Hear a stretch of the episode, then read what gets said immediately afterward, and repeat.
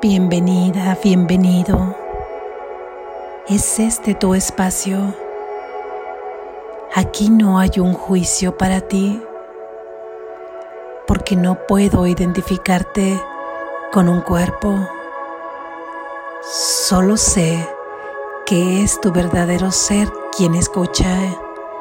Y ahí, tú y yo estamos unidos a nuestro Creador. Lección número 149. Mi mente alberga solo lo que pienso con Dios. Mi mente alberga solo lo que pienso con Dios. Mi mente alberga solo lo que pienso con Dios. Cuando me curo, no soy el único que se cura. Cuando me curo, no soy el único que se cura. El cielo es la alternativa por la que me tengo que decidir. El cielo es la alternativa por la que me tengo que decidir. Amén. Gracias Jesús. Reflexión. Hemos llegado ya al noveno repaso o a la novena idea de este cuarto repaso que incluye las lecciones 137 y 138 por lo que vuelvo a recordarte si es tu deseo profundizar o si no has podido escuchar estas lecciones y practicarlas, puedes ir a ellas y hacerlo y después volver aquí, ya que será como afianzar estas ideas mientras recorres todas las previas. Continuamos con estas reflexiones. Ya hemos ido haciendo reflexiones acerca de la idea base, de la idea central, de la estructura sobre la que descansan todas las demás ideas. La idea en la que comenzamos a adentrarnos en el silencio en cada una de nuestras prácticas de estos repasos que tiene como finalidad identificarnos con quien sí somos y dejar de identificarnos con quien no somos. Esto es ir siendo cada vez más un poco de Dios y un poco menos de nosotros. Más de ti, Padre, menos de mí. Todas estas ideas nos acercan a ser un poco más como es Él, que es como en realidad somos, y dejar de ser lo que no somos. Esta idea es la de mi mente alberga solo lo que pienso con Dios. Tu mente solo es lo que piensas con Dios. Tu mente es en realidad la misma mente que la de Dios. No estás separada como has creído en este mundo de sueño. Tu mente no está aislada teniendo pensamientos individuales afectándoles solo a ella o a quienes pueden percibir esos pensamientos de manera directa, aunque así lo percibes tú en una proyección que hace tu propia mente hacia afuera, en donde percibes un acto erróneamente, erróneamente porque ha sido surgido de un pensamiento equivocado equivocado porque está soñando y no está pensando de la forma en que pensaría la única fuente a la que pertenece. Y eso no es tu mente. Tu mente solo puede pensar en unidad, de tal forma que todo lo que piensa no lo piensa para ella sola, de tal manera que le es afectado a toda la unidad, afectado desde el punto de vista que toca, que toca a esa mente, que le influye a esa mente, porque solo hay una mente Mientras aquí sueñas que tu mente individual solo te afecta a ti y que tienes pensamientos privados. Y todo eso es lo que tu mente no es. Es la mente alocada que piensa y piensa y piensa y no para de pensar y te cansa y te agota y llegas al final del día sin saber por qué estás agotada, sin haberte dado cuenta de cuántos pensamientos has condonado, has dejado pasar sin cuestionarlos, sin ser conscientes de ellos. ¿En cuántos de estos pensamientos llevabas lucha, juicio, condena, cansancio, preocupación, problemas? Todo aquello que percibes como problemas y tratando de encontrar la solución en diferentes puntos y de diferentes formas sin saber qué hacer exactamente, sin tener una certeza de guía, sin tener un camino por el cual irte que tú sientas que es segura y la solución. Todo eso, por supuesto, que te agotará, que te cansará y que volverá a dejarte otra vez en un camino incierto y tu mente volverá a pensar.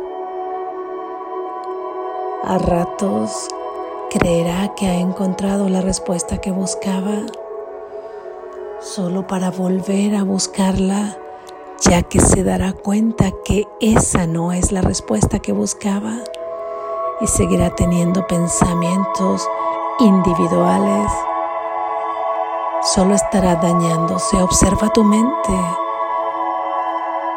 ¿Cuánto tiempo puede tardar tu mente aún en el aparente silencio para que comiences a hacerte daño con tus pensamientos? De nuestros pensamientos surge el miedo. De nuestros pensamientos surge la infelicidad. De nuestros pensamientos surgen las emociones que sentimos. Sin ningún control tienen estos para entrar ahí a la mente. Y estos pensamientos casi todos son igual que los del pasado, porque tienen su misma base y su mismo sustento, basados en la culpa, basados en la separación y basados en el miedo. Hoy recuerda que tu mente alberga solo lo que piensas con Dios. Todo lo demás ya puedes irlo dejando por ahí para que se desvanezca, porque no es tuyo, sino forma parte de la mente de Dios. Y piensa que podría formar parte de la mente de Dios de acuerdo a la naturaleza del amor perfecto Descansa hoy de todos estos pensamientos. Déjalos a un lado en la vereda del camino. El viento se los llevará y los desvanecerá. No los necesitas más. No son tuyos. No forman parte de ti. Y todo esto comienza con una voluntad. Todo esto comienza con un querer dejarlos, con un querer desidentificarte con ese pequeño ser Y ahí vamos. No metamos juicios diciendo si es fácil o difícil, si esto puede ser complicado o no lo es. Simplemente comienza a practicar y comienza a ser tuya esta idea de verdad. Déjala que entre en tu mente, que comience a simbrar todas esas estructuras mentales, todo ese sistema de pensamiento arraigado y, y con una gran densidad. Déjalo que sea libre porque ha sido densificado por fortalecer cada uno de estos conceptos que albergan ahí la conciencia colectiva. Libéralos y descansa en Dios. Recuerda que tu mente solo alberga lo que piensas con Dios. Si pretende albergar otra cosa no puede ser posible y eso no eres tú. Tu mente está unida a la mente de Dios y de esta manera permitirás que tu mente sea curada. Y cuando tú te curas, no eres el único que te curas, porque en la enfermedad tú la percibes aisladamente. Ves un cuerpo que está aislado, ya sea el tuyo propio o el de un hermano. Y entonces comienzas a percibir que un cuerpo está padeciendo o está sufriendo lo que otros cuerpos no están sintiendo. Y si solo hay una mente, quiere decir que lo que experimenta realmente un hermano lo experimenta el otro porque forman parte de la misma mente del mismo espíritu. Y si aquí se percibe la enfermedad como algo separado y como un aislamiento y como algo individual, quiere decir que esto no es posible y que solamente estamos soñando. La enfermedad obedece a todas las leyes de este mundo un tiempo se da en un determinado tiempo, ¿no es así? Un espacio se da en un determinado espacio, en un cuerpo, en un determinado cuerpo que está separado y que además el cuerpo es vulnerable y que además se puede curar, entre comillas, con un montón de remedios, sea cual sea los que tú percibas, desde la medicina tradicional hasta la medicina alternativa, terapias, oraciones al estilo que has aprendido.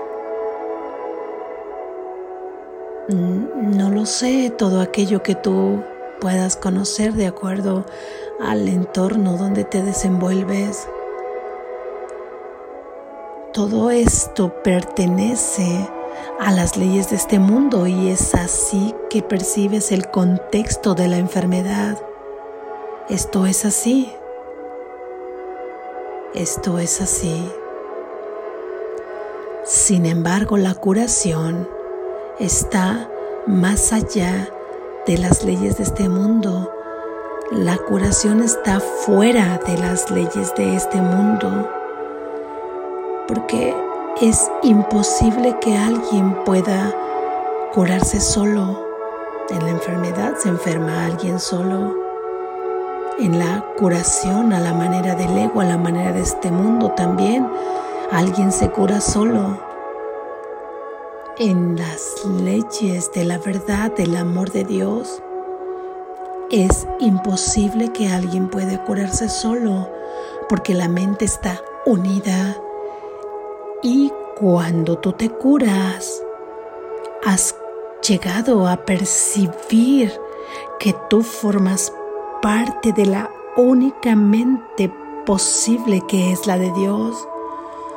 Y en ese momento te das cuenta que no te has curado tú solo, que no te has curado tú sola, sino que todos se han curado a través de tu propia percepción, ya que no podrás ver a nadie separado, no podrás juzgar a nadie sin juzgarte a ti. No podrás condenar a nadie si no te estás condenando a ti. Por lo que entonces toda curación toca a los demás. Toda curación hace que la verdad sea verdad, es así como se ve, porque la enfermedad cree que las mentiras son verdad, que es una mentira. Creer que eres un cuerpo, creer que ese cuerpo enferma, creer que el cuerpo puede sanarse. Todas estas son mentiras de la enfermedad. Y en la curación se sabe que solo la verdad es verdad. Solo la mente es única y esa es la verdad. Solo se puede curar la mente y esa es la verdad. La curación se ve, dice Jesús, como un antisueño que está desplazando al sueño de la enfermedad. Porque creemos que el cuerpo parece ser más sólido que la mente. Nosotros le damos más importancia al cuerpo y a todo lo que le atañe, todo lo que le atañe, a sus deseos, a sus relaciones, a su sintomatología, a sus enfermedades. Y pareciera que la mente que está dentro del cuerpo juega un papel secundario y quien lleva la batuta, quien lleva el control del auto, del vehículo que tú eres, es el propio cuerpo, es el ego en todo caso. Y así es que la enfermedad está concibiendo que realmente tiene mayor importancia el cuerpo que la mente porque lo ve más sólido, y entonces el amor pasa a ser un sueño y el sueño pasa a percibirse como la única realidad. Y la curación hace que caigan todas las murallas que estaban construidas en la mente que se percibía como un cuerpo. Entonces quedas liberado una vez que se derrumban las murallas y tu mente liberada se une a otras mentes. Y así se hace fuerte, entendiendo por otras mentes estas fracciones que están soñando y vuelven a reintegrarse cada una. Imagínatelas ahí que vuelven a reintegrarse en este universo todas estas pequeñas fracciones llegando a la unicidad de su propia mente. Y eso sucede cuando tú te curas y legiones y legiones de mentes serán llamadas para unirse, serán curadas y serán sanadas. Por supuesto la tuya, los que te rodean, los que están cerca, los que tú percibes y todos aquellos que no puedes ni imaginarte ya que ese milagro sucederá y Jesús, el Espíritu Santo, hará que lleguen donde tengan que llegar, en cada rincón donde haya una mente preparada para curarse y liberarse, lo hará una vez que tú te liberes. Y todos aquellos que han sido curados a través de ir a la verdadera fuente de la enfermedad, que es la mente que se percibe separada de Dios. Una vez que han sido curados, ahora sí pueden curar. Es como si de pronto develaran todos aquellos atributos que siempre han tenido para sanar a los demás. Es como dejar ahora todo el potencial, ahora sí poder ejercerlo de manera presente y de manera activa, ya que has quitado el obstáculo que no le permitía sanar. Si tú has sido curado, ahora puedes curar a los demás con toda certeza, porque no podrás por menos que curarlos a todo aquel que se acerque a ti, puesto que tú estás curado y no permitirás que siga pareciendo sólida aquella ilusión. Todo aquel que te vea curado sabrá que ha tocado su propia curación y de esta manera contemplarás ahí en el mundo tu propia curación. Eso será lo que estarás contemplando ahora y bendecirás a tus hermanos porque ellos se curarán junto contigo y tú te curarás junto con ellos. Y así habrás sabido que era la única alternativa que había. Se nos dice que el cielo es la alternativa por la que nos tenemos que decidir. Se nos dice esto porque hemos creído que en este mundo de ilusión hay múltiples alternativas por las cuales decidirnos. Por lo menos dos, ya que si aparentemente en este mundo de opuestos elegimos el cielo, es que estamos renunciando al infierno y si elegimos el infierno es que estamos renunciando al cielo. Mas esto no es así porque realmente el infierno podría considerarse todo aquello que no es de Dios, porque si Dios es directamente proporcional al cielo, entonces todo lo separado de Él es directamente proporcional al infierno. Y si tú has concebido este mundo en habitantes con cuerpos separados y separados además de su Padre, porque su Padre está en otro punto donde tú no estás, y no puedes llegar a Él porque no eres tan santo como Él, porque no eres el amor perfecto como Él, estás separado y por lo tanto estás en el infierno y en este mundo de sueño estaríamos en el infierno. Esto significa que hemos decidido el infierno en lugar del cielo. No obstante, como esto no puede ser verdad, porque ¿cómo podría ser verdad que el hijo pudiera separarse de su padre? Esto no puede ser posible. Solo en sueños de una mente profundamente dormida que olvidó reírse de ese sueño donde se concibió separada de su padre. Es ahí donde puedes ver que entonces no hay otra alternativa. La alternativa es seguir soñando o tomar la verdad despierto que es el cielo. En este mundo de sueño, ¿cuántas alternativas visualizas?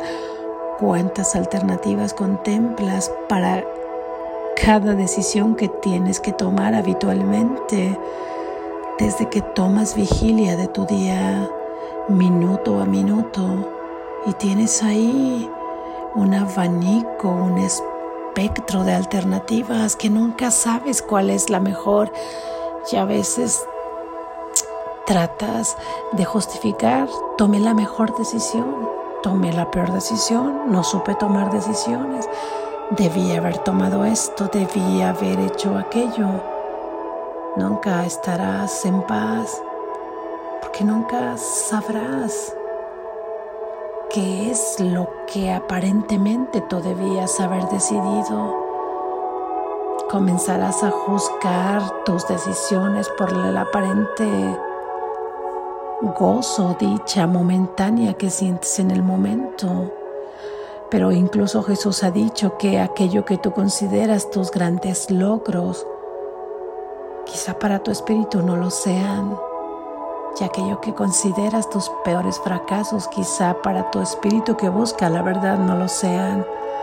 Esto no lo puedes saber desde una mente separada, desde una mente dual, desde una mente de opuestos siempre te estará llevando a la culpa y al conflicto, porque al elegir una alternativa estarás dejando las otras. Y no te engañes, nunca estarás satisfecho. Nunca estarás satisfecho, aunque en apariencia lo estás, pero si reflexionas no lo estarás, porque quedará ahí el espacio de que habría sucedido si tú hubieses elegido otra alternativa.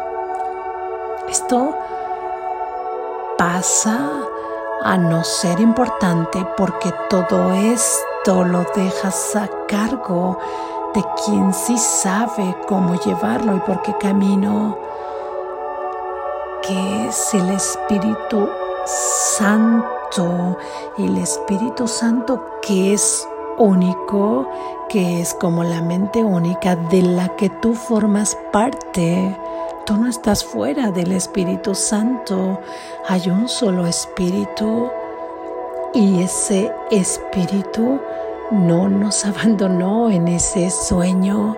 Ese Espíritu se encuentra en ti, en mí.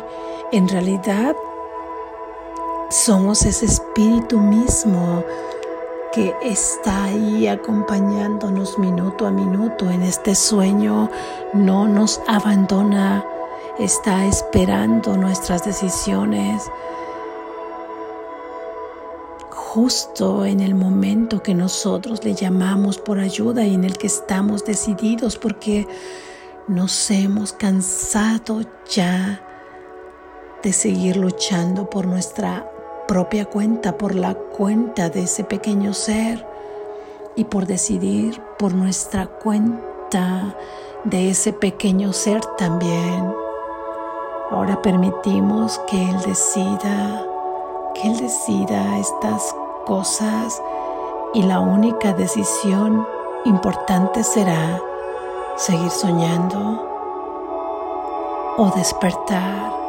Esa es la lección y de que habrás de despertar, habrás de hacerlo. Por eso es que la frase dice, el cielo es la alternativa por la que me tengo que decidir, porque esto sucederá ahora o en miles de años. Mientras seguirás soñando que naces y que mueres, al tomar la decisión de manera consciente, sabes ahora que todo esto ha sido un sueño y que este sueño puede ser un sueño feliz que te lleve a un dulce, dulce despertar, donde estés experimentando todo esto que has decidido, el cielo aquí en la tierra. Despierta Estás a salvo.